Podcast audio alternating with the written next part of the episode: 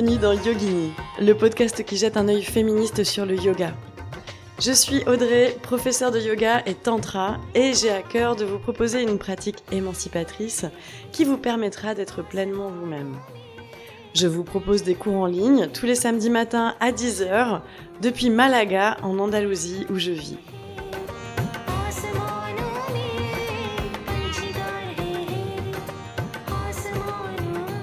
Yogini, le podcast qui jette un œil féministe sur le yoga, sort en principe un samedi sur deux et vous propose qu'on s'interroge sur la pratique du yoga par les femmes.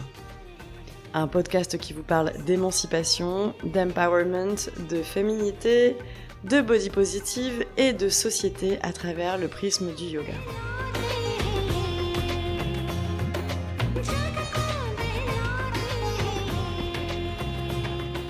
Et donc, bienvenue dans cet épisode numéro 11 nommé Identité trans, que faire du féminin sacré? Alors tout d'abord, j'aimerais vous remercier infiniment pour les retours que je reçois, pour les idées de sujets à traiter. Je vous invite à continuer indéfiniment à m'écrire, que ce soit en MP ou bien sur le groupe Facebook de Yogini, pour justement me suggérer tout ce qui vous passe par la tête. Je vous invite vraiment à ce qu'on réfléchisse ensemble sur toutes ces thématiques. Vous voir agir de la sorte, c'est pour moi la meilleure des récompenses que je puisse recevoir dans le cadre de ce travail que je fais avec Yogini. Et c'est en effet quelqu'un appartenant à la communauté de Yogini qui m'a suggéré la thématique de l'épisode d'aujourd'hui. Il s'agit de mon ami Max, qui se définit comme trans non-binaire et qui vit à Montréal depuis quelques années. J'ai connu Max dans ma vie antérieure lorsque je travaillais dans l'audiovisuel, et à l'époque Max ne s'appelait pas Max. Notre amitié s'est bien évidemment construite autour de notre profession, mais très rapidement on a commencé à créer des liens autour de notre pratique du yoga. Bien évidemment, avec son déménagement à Montréal, nous avons commencé à nous voir beaucoup moins, mais nous avons plaisir à nous suivre tous les deux sur les réseaux sociaux.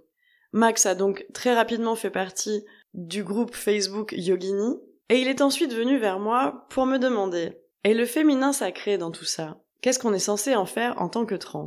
Et il m'a donc suggéré que nous en parlions tous les deux. Il est vrai que sa question m'a beaucoup interpellée. Je me suis premièrement rendu compte que dans mon discours féministe, je m'étais placée dans une position d'hétéro genre et je n'avais pas encore eu en tête de traiter ce genre de thématique. Et je le remercie donc dès le départ pour avoir fait ce pas vers moi et pour pouvoir justement avoir donné l'opportunité à Yogini d'ouvrir un peu sa réflexion. Et deuxièmement, il est vrai que les notions de féminin et masculin sacré sont des notions qui ont pu me déranger énormément au départ à l'intérieur du yoga.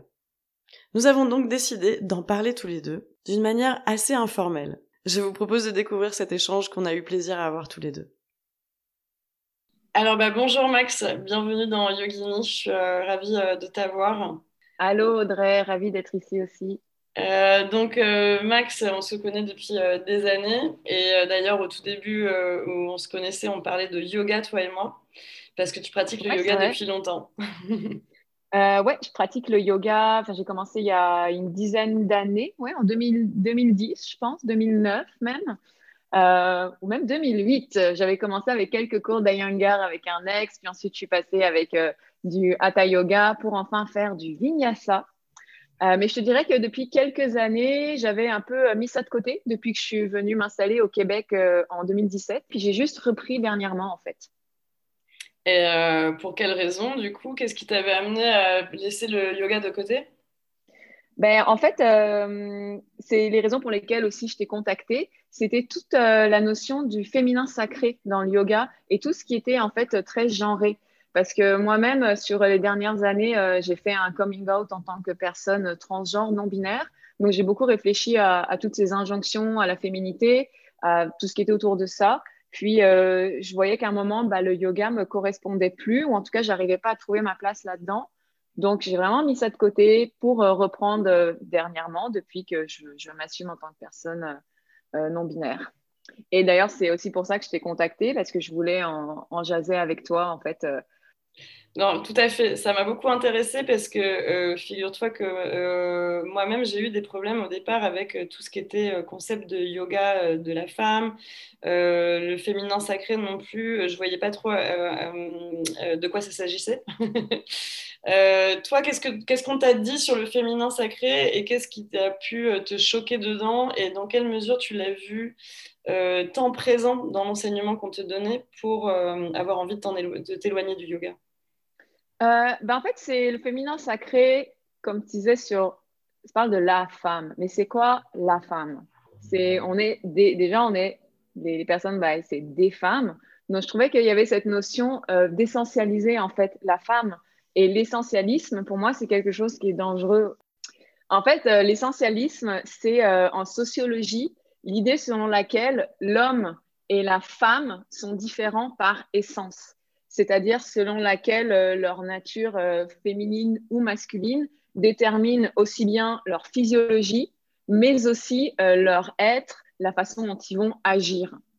Tu vois, c'est en fait l'essentialisme, c'est dire que, que l'inné, le biologique, l'inné biologique, donc si tu es né en tant que femme ou en tant qu'homme, ça va déterminer ton genre correspondant. Donc c'est l'inné que ben voilà, tu es, une femme, donc tu as, un vagin, donc tu as quelque chose de féminin. Donc, tu vois, il y avait une thérapeute qui me disait, euh, tu es une femme, donc tu es la coupe, l'homme, c'est l'épée. Et eh, moi, j'ai pas envie d'être une coupe, là. Euh, donc, euh, c'est ça, moi, étant une personne qui, justement, ait longtemps subi des injonctions à la féminité parce que je n'étais pas à la place dans le genre féminin, ben, tout ça est, dur pour moi à recevoir maintenant et je me rends compte à quel point ça a, a été dur de le recevoir en tant que pratiquante de yoga et en tant que, bah voilà, que personne qui allait voir parfois des thérapeutes qui étaient inspirés par euh, euh, le féminin divin. Euh, puis aussi, bah, ces notions d'essentialisme, c'est des notions qu'on retrouve beaucoup chez les TERF, Trans Exclusionary Radical Feminists, donc, ce sont toutes les féministes qui disent que, euh, en gros, euh, les personnes trans, notamment les femmes trans, sont des hommes. Pour moi, le divin, le féminin divin, ça invisibilise aussi les personnes trans, d'une façon générale.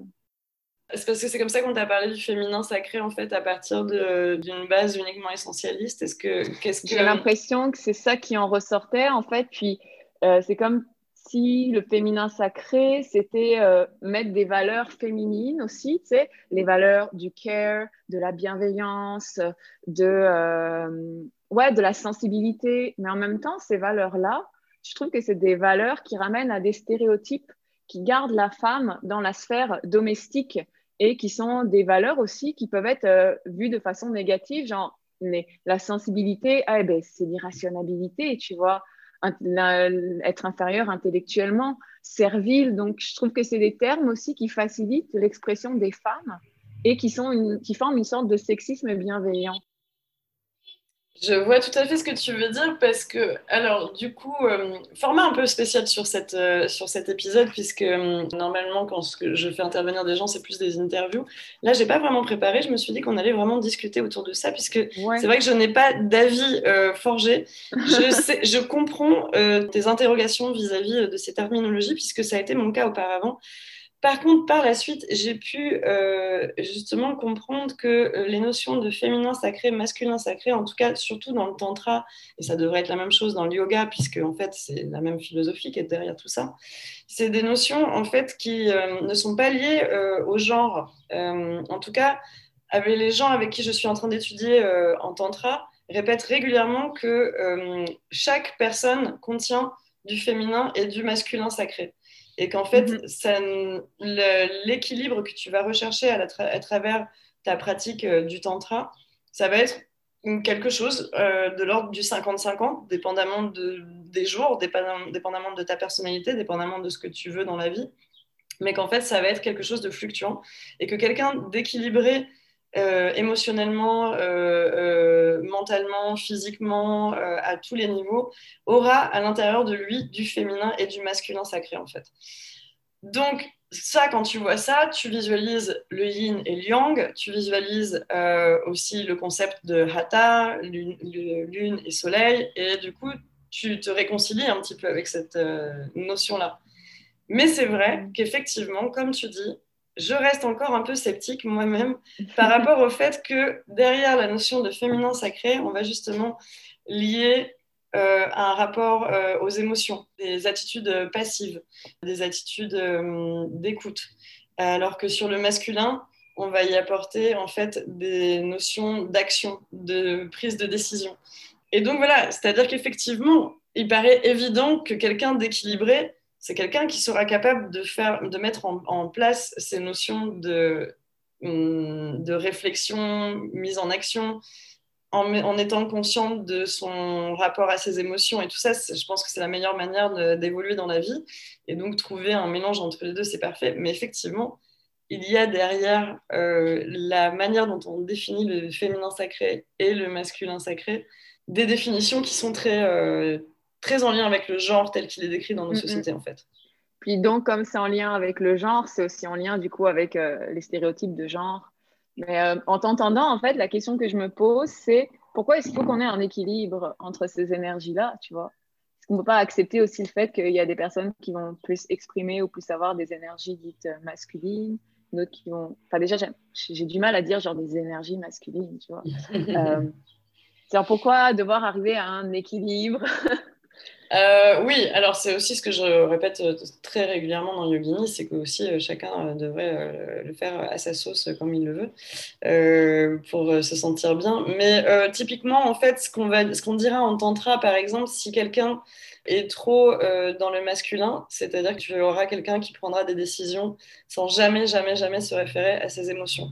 Et donc là, on tombe typiquement sur, de, sur du toxique brutal de, de quelqu'un qui n'est que dans la réflexion, que dans son cerveau, que dans son mental. Ouais, mais, mais alors là, c'est pas cool pour les hommes, là, c'est-à-dire que du coup, les énergies masculines, c'est des énergies genre ils réfléchissent pas avant de parler, bah, puis en fait, l'agir. En fait, aucun n'est cool. C'est-à-dire que si tu pars euh, sur euh, trop de féminin aussi, bah, en fait, tu seras prostré sur toi-même, sur euh, de l'enfermement mental, émotionnel, et tu seras complètement, potentiellement en posture fétale, en train de pleurer à longueur de journée. Donc, donc voilà. Ouais, ça renforce la binarité de genre, je trouve, et ça renforce les stéréotypes, cette façon de, de théoriser je dis pas tout, ça, le, féminin divin, le masculin divin, puis aussi le terme de divin, divinisé, j'ai un peu de mal aussi avec ça, mais euh, c'est comme peut-être que j'ai envie d'avoir un yoga où on enlève en fait toute cette partie-là. Euh, c'est-à-dire que dernièrement, moi, je m'inscris parfois sur des, je teste différents sites qui font du yoga, et puis c'est sûr que euh, ces sites-là, ils ont un intérêt capitaliste. Hein.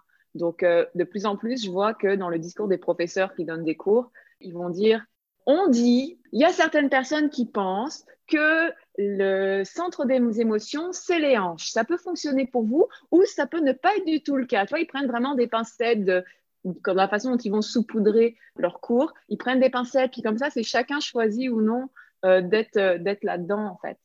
Et je trouve que oui, c'est un intérêt capitaliste pour ces sites-là, mais c'est aussi intéressant, en fait, de... De laisser la porte ouverte. Ouais, sur le mot divin, je te comprends. Euh, moi, j'entends plus parler de sacré que de divin.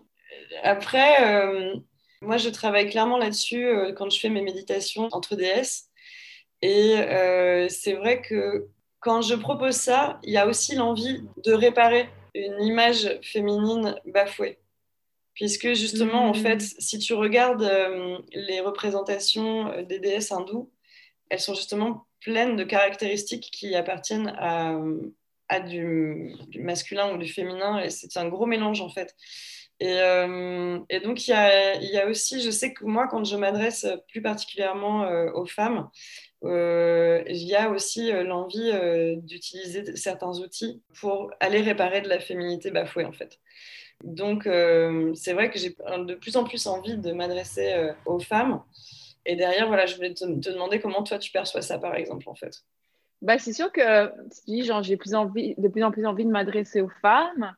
C'est-à-dire, c'est à quelle femme tu veux, tu t'adresses? Est-ce que dans tes méditations, tu vas mettre, euh, parler de l'énergie nourrissante, parler de l'énergie aussi euh, autour de la fertilité? Parce que tu vois, par exemple, ce genre de choses, euh, parler de cycle, parler de choses qui ramènent à nos organes génitaux, bah déjà, c'est ramener la femme à des organes génitaux. Puis je trouve que ça exclut toutes les personnes, les femmes trans, en fait, et, et euh, les hommes trans. Je m'en suis complètement rendu compte quand tu es venu vers moi et je me suis dit, c'est vrai que euh, Max n'est pas très inclus dans mon discours et je trouve ça super que du coup, euh, qu'il vienne vers moi et qu'on mm. et que, et qu'on ait l'occasion d'en parler ensemble. Et ça me permet aussi, tu vois, de, de me remettre moi-même face, à, face à mes réalités, face à mes choix, dont j'étais pas forcément consciente en fait. Donc, c'est forcément super intéressant. Ça. Je m'en rends pas, tu sais, genre, je pense, je pense aussi à toutes les femmes qui n'ont pas d'utérus, à toutes les, bah, les femmes trans, à toutes les personnes qui n'ont qui n'ont pas forcément euh, bah, ces caractéristiques-là. Tu sais, genre ramener les femmes à un cycle, ça exclut des personnes, je trouve. Puis c'est sûr que moi, c'est pour ça aussi que je vais chercher des, des pratiques de yoga ou qui sont évidées de ça pour, euh, pour me sentir à ma place. Et c'est sûr que si demain je vois qu'il y a un cours euh, qui est pour les personnes queer, je vais y aller vraiment volontiers plutôt que d'un cours qui va parler de, féminin sacré, où là, je vais me dire genre, ouh, non, ça c'est essentialiste, ça, ça va m'invisibiliser, puis surtout, je vais pas me sentir à l'aise euh, avec euh, mon, male presenting, tu vois, même si je, on me lit encore comme, une, comme étant une femme, ce qui est aussi problématique parce que quand je vais... ça, me fait chier quand on m'appelle madame, quand on, quand on se dit genre, bah, c'est une dame ou je préfère vraiment, j'aimerais que les gens aient une approche plus neutre, entre guillemets, euh, quand ils voient, quand ils voient des personnes, ne pas, ne pas présumer du sexe, du, du genre d'une personne, tu vois.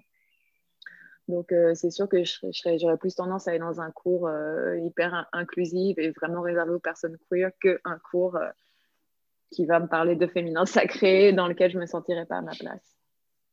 Oui, oui, je te comprends tout à fait. D'ailleurs, est-ce que ça pourrait être l'occasion que tu me parles d'articles que tu m'avais envoyés? Donc, il y avait un premier article qui euh, parlait justement d'une proposition de yoga euh, inclusif.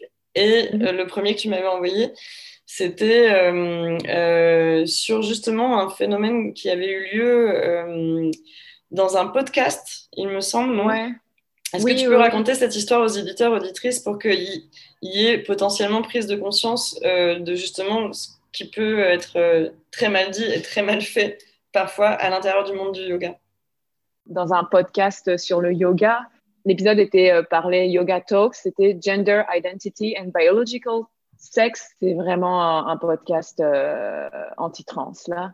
De, personnes essentialistes qui, qui, vont faire de la, de la désinformation, des langages, avec un langage qui est vraiment euh, heurtant pour euh, les personnes trans, en fait.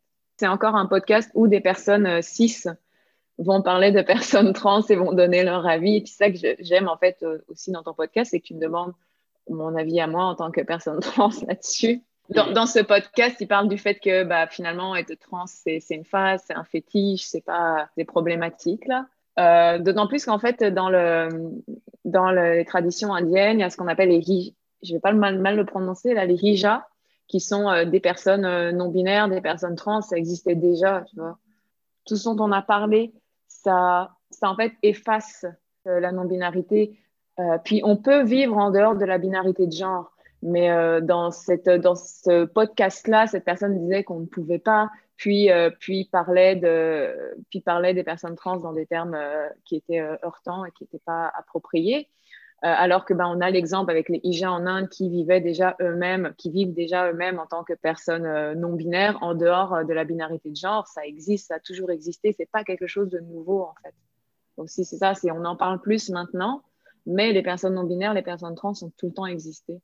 De manière traditionnelle en plus. C'est pas... Oui, de manière traditionnelle en fait, dans plein de tout autour du globe, tu vois. Hum, hum, hum. Il y a plein de, des identités de genre, il y en a, il y en a des nombreuses, tu vois, euh, masculin, féminin, à genre, non-binaire, euh, trans. Euh. La non-binarité est un terme parapluie pour plein d'identités de genre. C'est, on est dans un spectre du genre. Donc c'est sûr que c'est, un, un dialogue qui doit avoir lieu dans le milieu du yoga, en fait.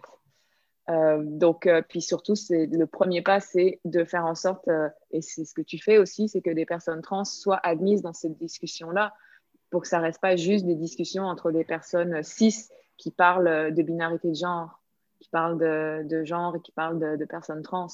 Ça, c'est le premier pas à avoir, en fait, d'être inclus dans la conversation. Bon, en tout cas, euh. le podcast a eu des réactions. Il y a des gens qui se sont réveillés au niveau de la communauté euh, LGBTI et, euh, et je suppose que ça peut permettre peut-être de lancer un peu le débat, non? Oui, mais en fait, ce qui est chiant, c'est de devoir toujours lancer des débats par rapport à nos existences. Mon existence en tant que personne trans elle n'est pas sujette à débat. Je suis pas un débat. De même que le féminisme n'est pas un débat. Je veux pas que des personnes se fassent l'avocat du diable sur mon existence. J'aimerais avoir une baguette magique ou faire un claquement de doigts puis que toutes les personnes bah, comprennent que c'est la, la, réalité des personnes trans et puis acceptent les personnes trans, mais c'est pas possible. Mais ça me fait chier d'être, de devoir débattre de ça. C'est comme je te disais, aussi, c'est aussi pour ça que sur mes différents coming out que j'ai fait, coming out entre guillemets sur Facebook, j'ai même pas mis que j'étais une personne non binaire. J'ai juste mis voilà mes nouveaux pronoms. Ça va être euh, il et elle en alternance. Et puis, s'il vous plaît, genre et moi au neutre. Et après, j'ai écrit voilà mon nouveau prénom. Maintenant, je m'appelle Max. Et c'est sûr qu'il y a plein de gens qui doivent penser que je suis un homme trans. I don't care, you know. C'est peut-être qu'un jour, je deviendrai un homme trans. Pour, pour moi, tout ça est fluctuant. Donc, euh, mais je suis une personne non binaire, mais je ne l'ai pas noté parce que les gens sont tellement genre, what, c'est quoi non binaire? Non binaire, c'est aussi euh, l'ambiguïté. Les gens n'aiment pas l'ambiguïté. Les gens aiment pouvoir dire quand ils voient une personne, c'est un homme, c'est une femme. Euh, moi, quand ils me voient, ils me disent genre, c'est une femme vraiment masculine qui porte des vêtements, qui s'habille comme un garçon de 15 ans. mais moi, c'est comme ça que je me sens bien. Donc, euh, j'essaie vraiment d'être, I don't care maintenant au contraire, quand je présentais en femme, quand j'essayais très fort d'être une femme, très fort d'être la meilleure femme possible, là, vraiment, ce que n'importe qui allait penser de moi, que ce soit la personne assise en face de moi dans le bus, à mes amis, à mes parents, aux gens autour de moi, là, c'était bien important. Voilà, je m'en fous. C'est ça la différence avec euh, depuis que j'ai fait mon coming out. Je suis beaucoup plus détendue avec moi-même. Et ce qui pouvait passer pour quelque chose de bien intense et bien important pour les gens, oh, il est en train de changer de prénom, il faut dire il plutôt que elle, oh my god, ben, pour moi, ça coule de source. Ça, ce point-là, en fait, c'est super naturel. C'est naturel, c'est l'inné, tu vois. L'inné, pour moi, c'est pas d'être une femme alors que j'ai des organes génitaux féminins. Et ce serait drôlement, drôlement cool que du coup, tu arrives à te sentir euh, bien et toi-même dans le milieu du yoga. Est-ce que c'est le cas maintenant? Est-ce que tu as trouvé euh, un peu euh, ton bonheur à travers l'enseignement ben, du yoga? je, te dirais que c'est grâce à la pandémie que je me suis remis à faire du yoga parce que justement, j'avais plus besoin d'être dans des classes et que je pouvais choisir les cours de yoga que je suivais sur Internet. Même si je te dirais quand même, au Québec, les gens sont vraiment plus ouverts par rapport à ça qu'en France. Donc, ça, c'est aussi le point positif. Et je pense que c'est aussi pour ça que j'ai réussi à faire euh, euh, mes coming out. C'est grâce au, fait que j'habite au Québec. Mm-hmm. Euh, pour moi, la France est vraiment en retard par rapport à tout ça. On est dans un pays où la PMA est toujours en débat. C'est vraiment arriéré. Vivant en Espagne, c'est sûr que ce n'est pas moi qui vais dire le contraire. Mm. Mais euh, donc, oui, est-ce que tu as quand même trouvé un, enseignement, un cours en ligne ou un studio particulièrement, quelque chose qui te euh, permette de, reprendre ton activité yoga? Je prends des cours en ligne. En fait, je m'abonne, je, teste, tu vois, Yoga Glow. Dernièrement, j'ai fait Allo Yoga. Euh, non, Allo Moves, je crois.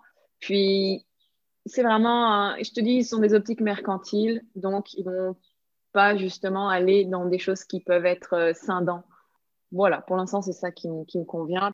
À une époque, j'arrivais quand même à faire mes, euh, ma pratique de yoga seule, sans, euh, sans aide extérieure. Donc, une fois que je me serais bien remise, euh, je pourrais pratiquer mes asanas tranquille, tout seul, sans, sans vidéo.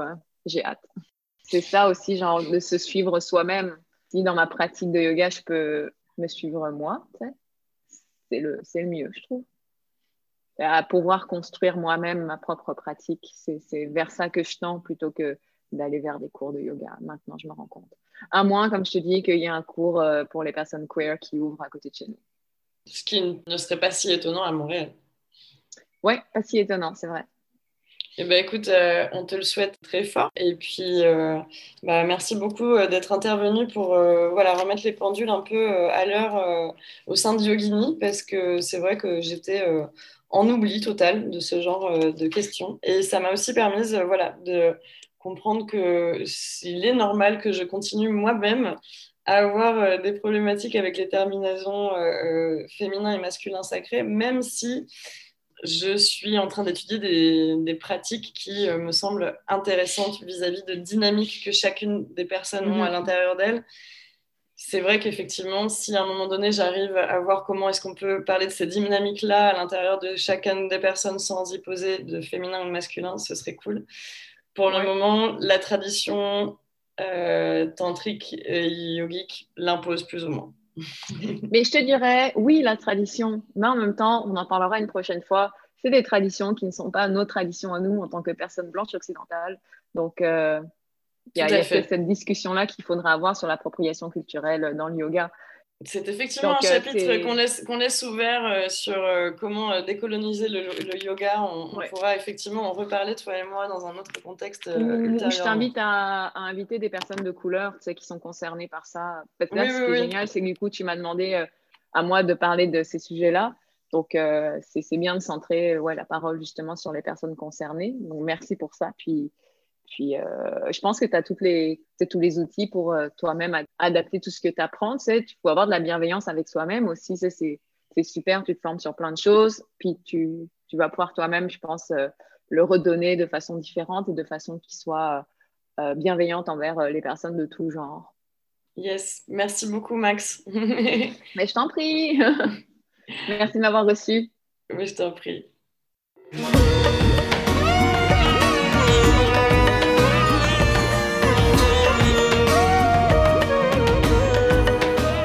J'espère que cet épisode vous a plu. Je vous invite à le commenter et le noter sur Spotify, Apple Podcast ou YouTube. Si vous aimez Yogini, merci de vous abonner, de le partager au maximum sur vos réseaux sociaux et de le couvrir d'étoiles sur les plateformes d'écoute. Vous pouvez également rejoindre le groupe Facebook de Yogini pour continuer la réflexion ensemble. Je vous donne rendez-vous sur mon site internet audreyyoga.com pour découvrir mes cours du samedi matin à 10h.